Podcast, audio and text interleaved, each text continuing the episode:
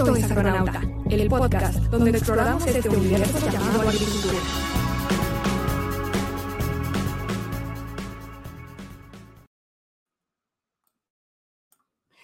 El agua es un recurso escaso y valioso, y su uso eficiente es crucial para el éxito de cualquier producción agrícola. Hoy hablaremos y compartiremos acerca de técnicas que buscan reducir el consumo de agua para maximizar su uso en el campo y su uso en el crecimiento de las plantas.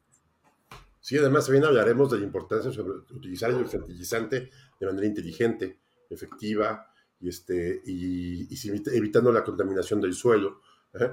Presentaremos, bueno, de algunas técnicas que hemos visto que son importantes para, para poder manejar el fertilizante y que permita reducir costos y mejorar la productividad. Pues esta es la, la primera misión agronauta que nos pusimos. Hoy estamos Paula y yo platicando sobre el tema. Hola, Pau. ¿Qué onda, Tona? Hola a los agroescuchas y bueno, sí, es nuestra primera misión agronauta, que es algo que nos inventamos para, seguir, para seguir buscando alternativas eh, desde cada una de nuestras experiencias y conocimientos y compartir y aportar valor al, al campo. Sí, yo creo que para más adelante, pues vengan más, más agronautas y vamos a invitar a algunas personas a participar en esas misiones, porque creo que es importante poner un tema al centro, un tema que, que, nos hagamos y pues empecemos a hablar. Yo creo que hablamos de este tema, a lo mejor faltan algunas cosas y si alguno de ustedes tiene algún comentario, alguna idea que no tengamos dentro del radar, creo que sí es importante pues el, saber que, que nos, pueden, nos pueden ayudar, ¿no? Es importante pues entendernos que la importancia de, primero de lo que es el agua, ¿no? El agua en la agricultura. Y muchas veces dicen que sin agua no hay agricultura, ¿no? O sea, y, o sea no, habría, no, habría, no hay vida. Y no, hay vida. no hay nada. no hay vida. Entonces, creo que, que hemos hablado en este, en este podcast, hemos hablado anteriormente de algunos temas, por ejemplo, con, la, con el Consejo, Consejo Consultivo del Agua. Hablamos, tuvimos un tema al principio, que también estaba con nosotros, hablamos de la importancia del agua en la agricultura pero ahora le quisimos sumar un segundo factor, que es el tema de utilizar fertilizante. Creo que es importante el, una va con respecto a la otra, porque eh, eh, por eso que el agua es vector de todo.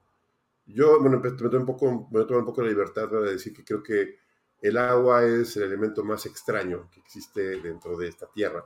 Y si ustedes muchos dirán muchas cosas y lo que ustedes quieran, pero el agua es tan importante y tan rara eh, rara. Dicen, no, pero ¿por qué rara? Dicen, bueno, imagínate, es rara porque químicamente y físico-químicamente se comporta muy extraño. O sea, se comporta diferente a cualquier otro líquido, cualquier eh, materia que tenemos en, la Tierra. Por ejemplo, eh, sabemos que existen tres estados, tres estados, ¿no? De sólido, líquido, gaseoso. de hecho, hay más estados. Por ejemplo, sí, bueno, sí, este, pero los principales, ¿no? O sea, pero hablamos de pseudoplástico, este...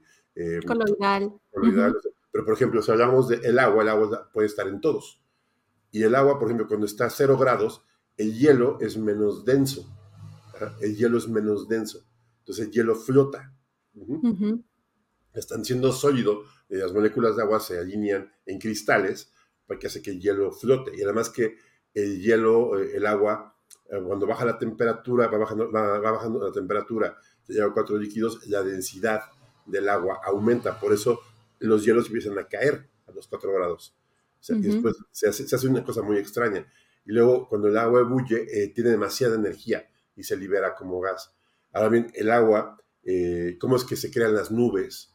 Porque el agua se condensa y se, y se, mete entre, entre las moléculas de agua. Entre más caliente está, pues más excitada está y más, más, más, va hacia arriba, ¿no? O sea, y eso es un tema bien interesante. El agua el, comportamiento electroquímico del agua, las, las, este, formas en que se crean las, las iteraciones entre los enlaces del agua entre sí misma, hace que permite que otras moléculas se disuelvan. Entonces, pues por eso es, es, muy interesante y pues, es fundamental para el manejo de las células. Las células eh, ocupan el agua en muchos casos para poder hacer sus puentes, para poder crear iones, para que disolvamos cosas en ella y entran y salgan de la célula de una forma muy, muy eficiente. ¿eh? Por eso mismo. Creo que, que, muchas de las cosas que has nombrado, Tona, es, es viendo cómo desde distintos puntos de vista vemos que el agua es un elemento fundamental, sobre todo un elemento fundamental, como lo decíamos al principio, para la vida, pero más allá de cualquier cosa, creo que en este tema en el que nosotros abordamos siempre, que es el campo, la agricultura, la parte pecuaria, eh, toma especial relevancia. Y es cierto que dependiendo de su estado eh, se alinean las partículas, tienen unas determinadas características y va a tener unas funciones y unas habilidades, si pudiéramos decirlo de esa forma, eh, distintas.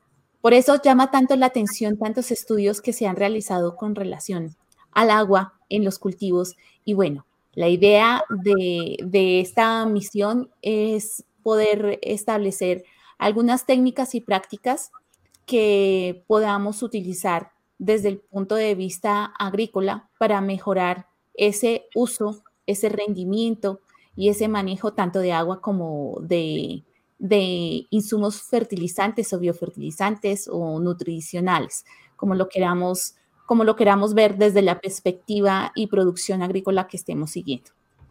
Sí, y creo que, por ejemplo, si una persona que se dedica a un agricultor sabe manejar el agua, el agua, manejar el agua, el agua, a su beneficio, tiene muchas ventajas. Por ejemplo, si el agua la usa para hidratar plantas en su modo adecuado, y la cantidad adecuada, y el punto adecuado, y, haciendo en el momento adecuado puede hidratar eficientemente a las plantas.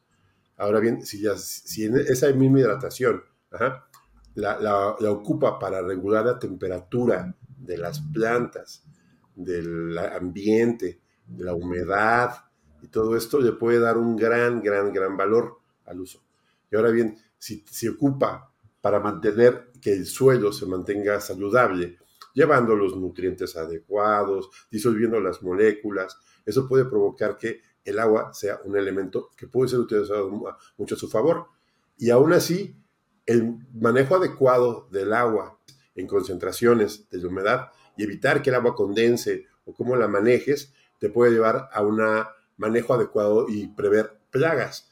Y, o sea, eso es, el manejo del agua podría, debería ser un, eh, bueno, es un tema muy importante para un agricultor, porque controlando el agua, controlas, pues, cómo llevas las cosas, cuánta agua le das, cómo, cómo creas el medio de cultivo para que el agua esté funcionando correctamente, ¿no? Y al final de cuentas, produce alimentos. Así, así es. Creo que también es importante entender que como es, como lo tomamos como un vehículo y de hecho en la naturaleza el agua viene siendo un vehículo.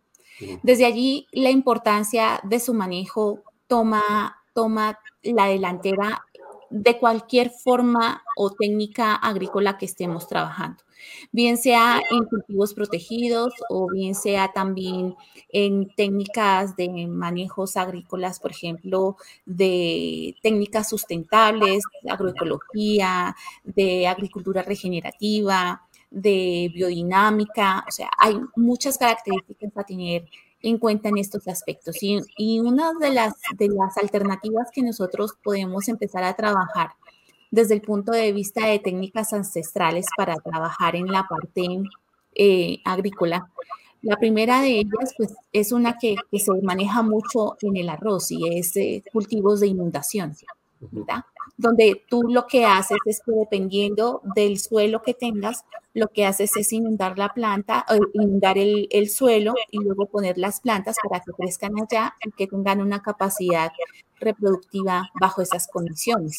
Otra de las características que se puede trabajar allí es el sistema de terrazas, que donde nosotros empezamos a trabajar, eh, generalmente esto se usa en zonas de acceso un poco complejo, es decir, en zonas montañosas o, terrenos quebradizos, que son geográficamente difíciles. Lo que se hace es establecer ciertas particularidades terrazas, es decir, unos aplaneamientos para poder manejar de forma más, más práctica y efectiva el cultivo. La otra técnica que está allí presente es el hecho de la rotación de cultivos. Y fíjense que una cosa tan simple como rotar un cultivo tiene toda la importancia y todo el sentido del caso.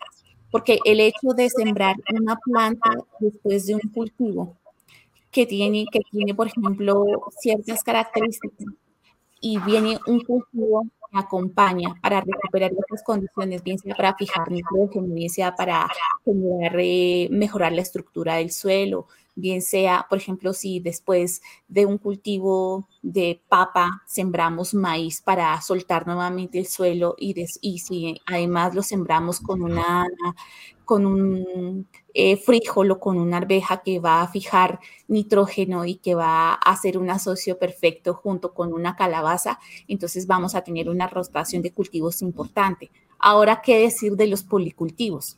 Los policultivos son una alternativa fantástica porque estás en diversidad máxima en el ecosistema.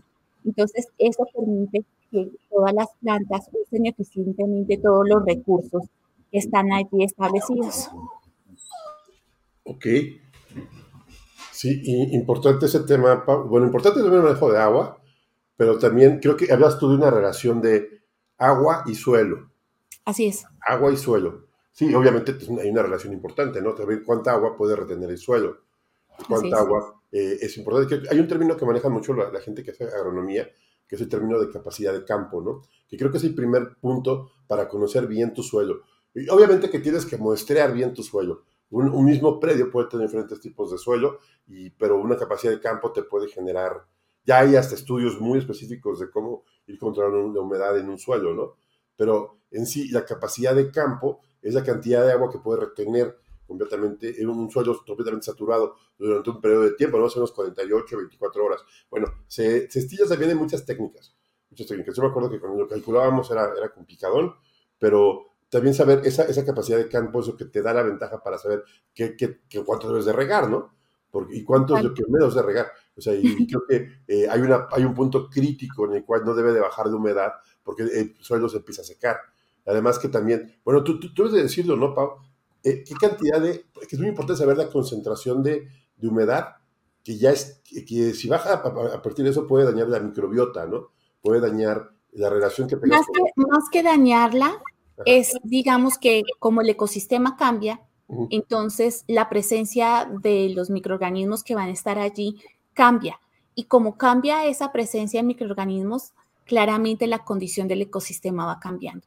Por eso es que es tan importante ver siempre la, agricultura desde el punto de vista holístico, no verlo como cosas separadas, como vamos a manejar el agua por un lado y el suelo por otra parte, y la materia orgánica y la estructura del suelo y si, lo tomamos todo como aspectos separados, pues vamos a tener allí algunos retos que, trabajar en este, en este aspecto.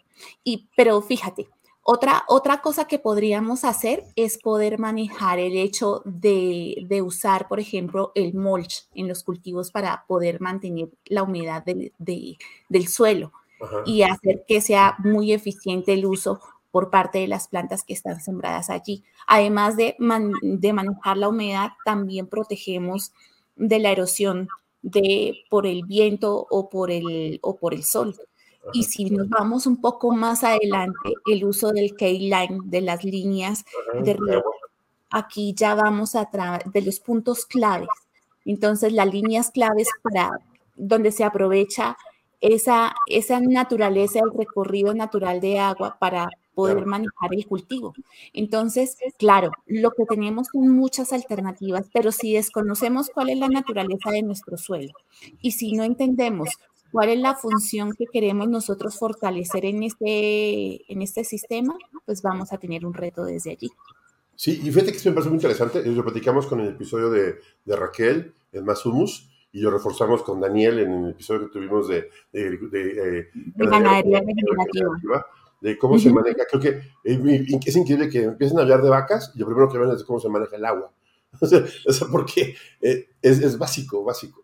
Entonces, de hecho, si quisiéramos hablar de cualquier cultivo o de cualquier eh, manejo agrícola y pecuario, en lo primero que pensamos es en el manejo adecuado de agua. Muchas veces no lo tenemos en cuenta, ¿no? Y pasamos por alto por el hecho, eh, por ejemplo, el hecho de saber que podemos aprovechar el agua lluvia o que podemos cosechar el agua que, estamos trabajando, por ejemplo, en los, eh, en los sistemas hidropónicos o acuapónicos o todo lo que se hace, el manejo responsable de esa agua, donde se recupera el agua se hace, se mide, se evalúa cómo está el tema de salinidad y de, y de mm, digamos que de pureza o, u otras características que necesitemos tomar en cuenta para el proyecto que necesitemos y volvemos a reutilizarlo, porque a fin de cuentas es un recurso. O sea, lo que estamos buscando es aprovechar al máximo todas esas condiciones de un cultivo, de un manejo que podemos tener más adelante y que podemos aprovechar al máximo es sacarle el mayor provecho a todas las condiciones que tengamos, de acuerdo a nuestro sistema productivo. Sí, yo creo que, por ejemplo, ahí voy a poner un poquito fatalista, pero yo creo que en un futuro eh, vamos a tener el efecto pecera en los cultivos. cultivos. ¿Esto qué quiere decir? Que el agua que tengas no la vas a poder cambiar, porque es lo que tienes. O sea, y ahorita la, la, agricultura, el 90% de la agricultura es extractiva, o sea, de ríos, de, de pozos, de lagos, sacan el agua para la, y, y, no la meten al mismo cultivo. Es, por ejemplo, o, sea, descargan, la descargan después. Lo que le llaman aguas arriba, aguas abajo. Descargan aguas abajo, tomo el agua arriba, que está limpiecita y todo, y la descargo abajo ya llena de mugre. Entonces, así, si yo soy mi vecino, lo hago yo, lo hacen todos, se hace un contaminadero. Aquí en Jalisco, pues tenemos el río Santiago, el río más contaminado de América Latina, etcétera, y eh, es increíble que, que pues, ahorita no se vea la importancia del agua pero ya con estas sequías, estamos hablando que estamos en, bueno, cuando se graba este podcast, estamos empezando mayo, yo creo que dentro de unos meses, dentro de unos años, el calor, la temperatura y todo esto, y la urgencia de tener agua, pues va a ser muy importante. Y, por eso mismo, ¿qué debemos hacer para controlar el agua? Yo creo que también es pensar que el agua, pues, este, debe utilizarse eh, inteligentemente. Hay tecnología, hay tecnología para usarla. Tuvimos este episodio con Quilimo, en el cual estuvimos platicando sobre el tema del uso del agua. Yo después se dediqué en ese tema. Si nosotros sabemos, por ejemplo, la industria cervecera, la industria de los alimentos consume mucha agua.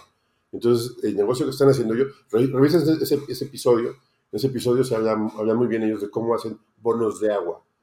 O sea, que podemos ahorrar agua en la agricultura y medirlo. Y creo que como punto número uno, ya que hablamos de todo lo que estamos hablando, Pau, el primer punto es plantear una estrategia.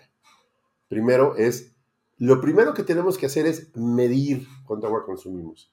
En cualquier proceso, lo que no se mide no se puede mejorar.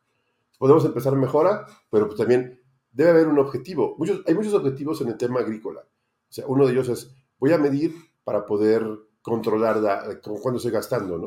Entonces, ¿cómo se mide?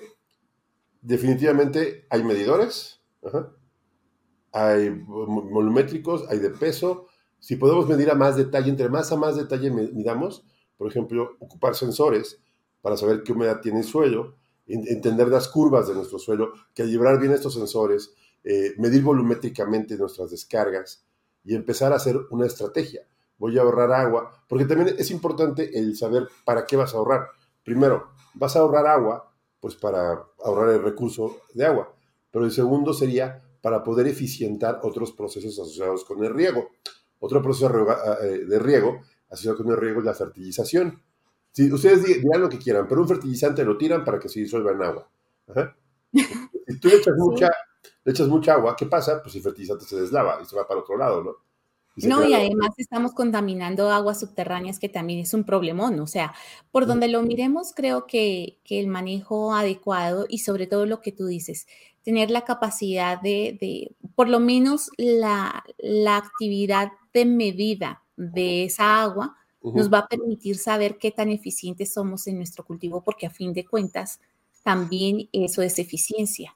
Es saber cómo estamos utilizando el recurso y cuál es el, beneficio y no, no hacer las cosas por hacerlas.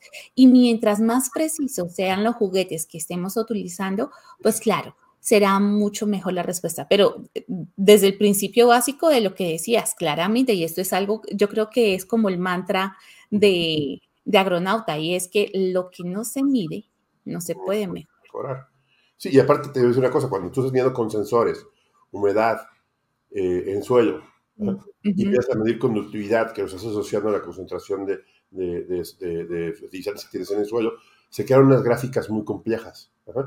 O sea, y, son, muy sencillos, son dos, dos, dos, que a veces te das cuenta de las iteraciones que tienen, pero ¿de qué se trata en este caso? En mi caso, lo que yo me dedico es, veo los datos, de la iluminación, de la temperatura del aire, ¿ah? la, cantidad de, humedad en el aire, eh, la, humedad en el suelo, la temperatura del suelo, y la concentración de fertilizantes y con esos parámetros puedes imaginarte perfectamente dónde está el fertilizante. Es dónde está el fertilizante, dónde está el agua. Pero llegar a esa, esa conclusión, cada caso es diferente. Cada caso es diferente.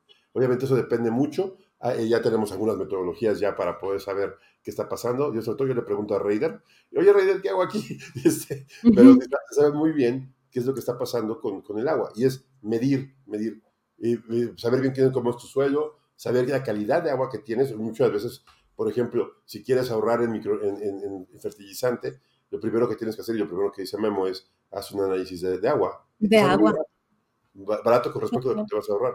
Porque, por ejemplo, tienes algún bloqueador, algún, algún elemento en exceso, puede bloquearte otro. el hecho de que tengas agua con pH que no, es, que no sea adecuado, que sea ligeramente ácido o ligeramente eh, básico, es decir, que tengas mucho contenido de sales. El hecho de que tengas una característica que no sea fundamental, por ejemplo, si, si lo que queremos ver solamente es el aspecto nutricional porque estás, eh, tenemos que tener en cuenta que todo es una solución y que a final de cuentas las plantas y el suelo interactúan con esa solución de agua y de allí es de donde se nutre y solamente no el agua no transporta nutrientes sino también tiene moléculas de oxígeno que también pueden eh, eh, digamos que estimular la planta o estresarla. Así que desde allí como nos estamos dando cuenta todos esos factores juegan un papel súper importante. Yo de que es algo, que aprendí a medir la concentración de oxígeno en, la solución nutritiva, que muy poca gente lo hace, saber que, eso se modifica con respecto a la temperatura y con respecto a la concentración de las, de, de las sales. Entonces, el, el, tener una baja concentración de oxígeno en el agua, pues abajo de los cuatro, cuatro partes por millón, te puede provocar unas zonas anóxicas y, la favore, y favorecer microorganismos. Entonces, si tú le echas mucha agua, también provoca zonas anóxicas. Luego, por ejemplo, otro tema bien interesante. Si tú manejas bien, mal algunos fertilizantes, te crean tapones. Así es. te crean tapones. Por ejemplo, si tienes mucho calcio, en algunas zonas tú empiezas a regar, por ejemplo, en la parte superior, y te queda un tapón. Entonces va pasando el agua y el agua ya no entra. Y los fertilizantes se quedan un tapón. Es repelente.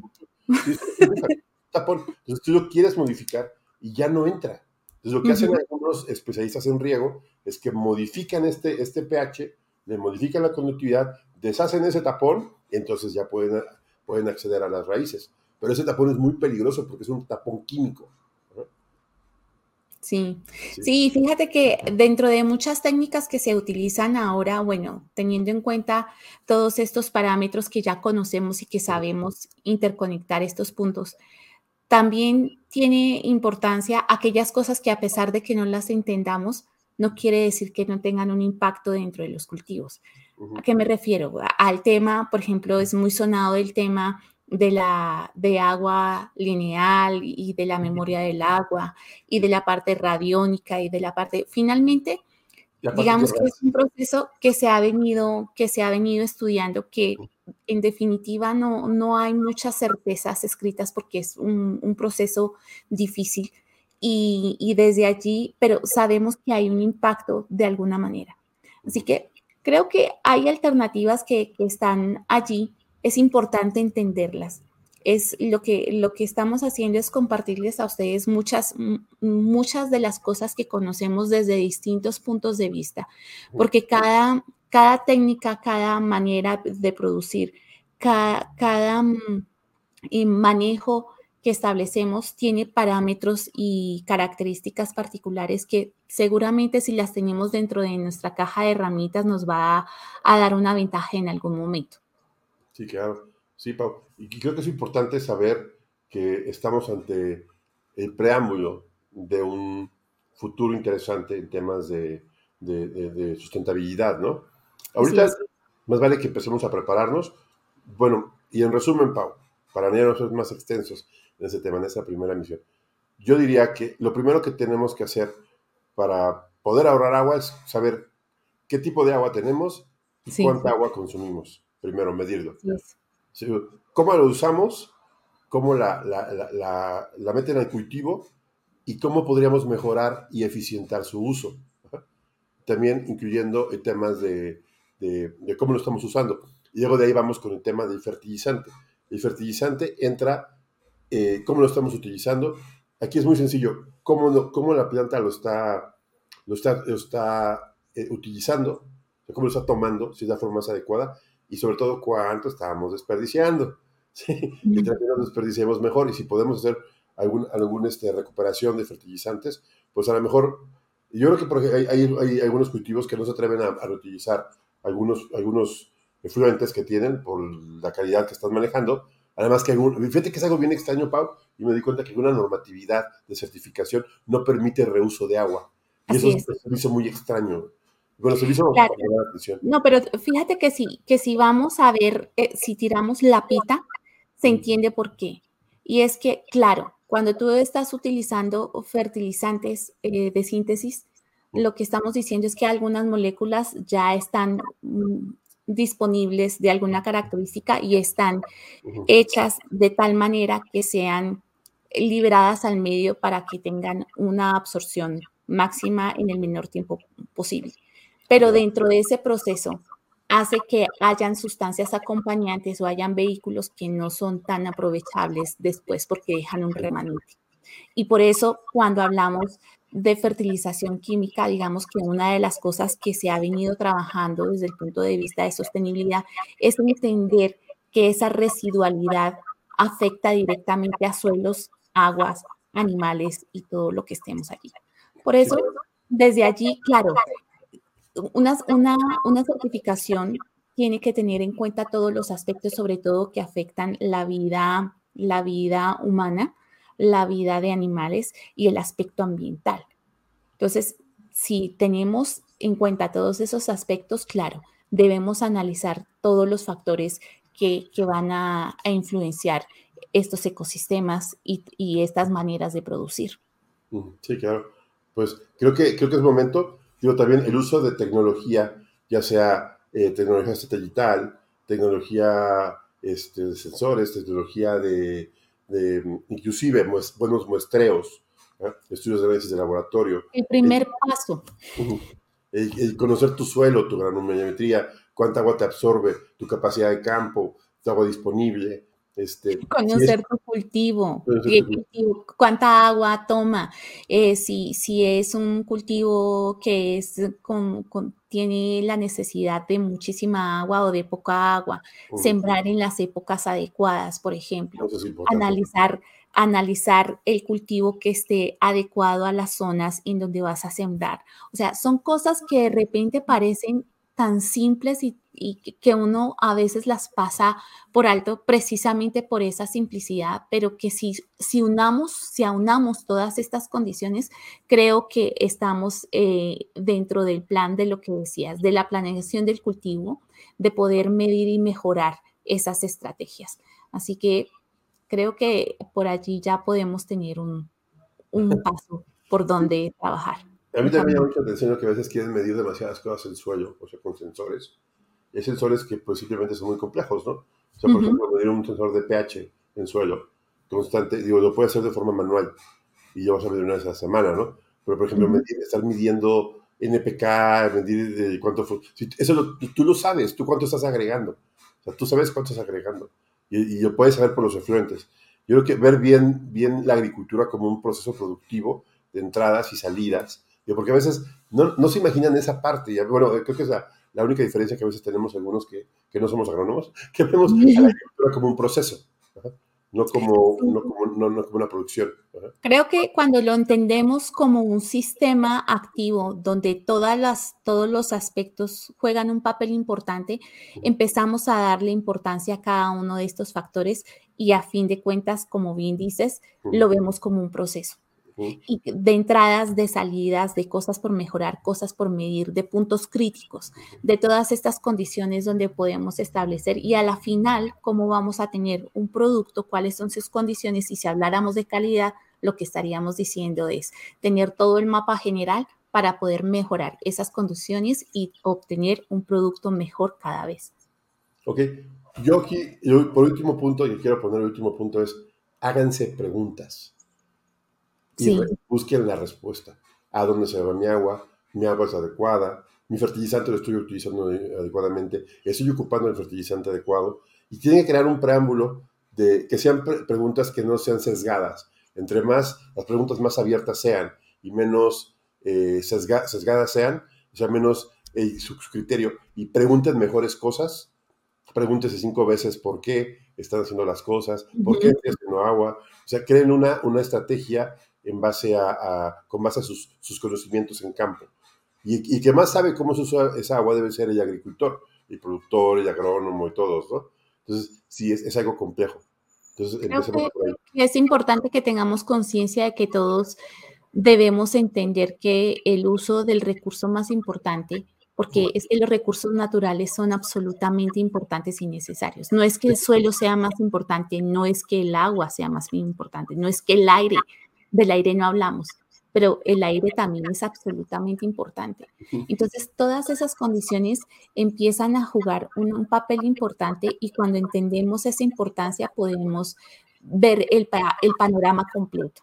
Y cómo... Tampoco hablamos de iluminación y tampoco hablamos de temperatura, pero esas son otros, otras misiones que tenemos. Sí, es, eh, eh, de aquí ya nos embarcamos en la otra búsqueda, pero creo que, que sí, hay una frase que, que usó un, una persona que trabaja con ganadería regenerativa, o bueno, de hecho con regeneración, que decía que cuántos, cuánta materia gris utilizamos por hectárea. Creo que es una reflexión. A mí me gustó mucho la frase y me parece que es absolutamente distinta. ¿Cuánta, cuánta materia gris utilizamos por hectárea de cultivo o por hectárea de proyecto? Sí, hagamos las preguntas y respondámoslas. Así es. Entre mejores preguntas hagamos, mejores respuestas tendremos. Así, así es, así es. Y hacer buenas preguntas es todo un arte. Así que bueno, la técnica del por qué, por qué, por qué siempre da un buen resultado. Sí, son cinco, son cinco. Y esa misma, esa respuesta del siguiente por qué, el siguiente por qué, creo que por allí es un tanto tedioso, pero nos ayuda a llegar de manera eficiente y rápida al meollo del asunto. Ahí nos dirá Dania de Chicago, paretos, instagramas, manejo de datos, este, ya platicaremos adelante.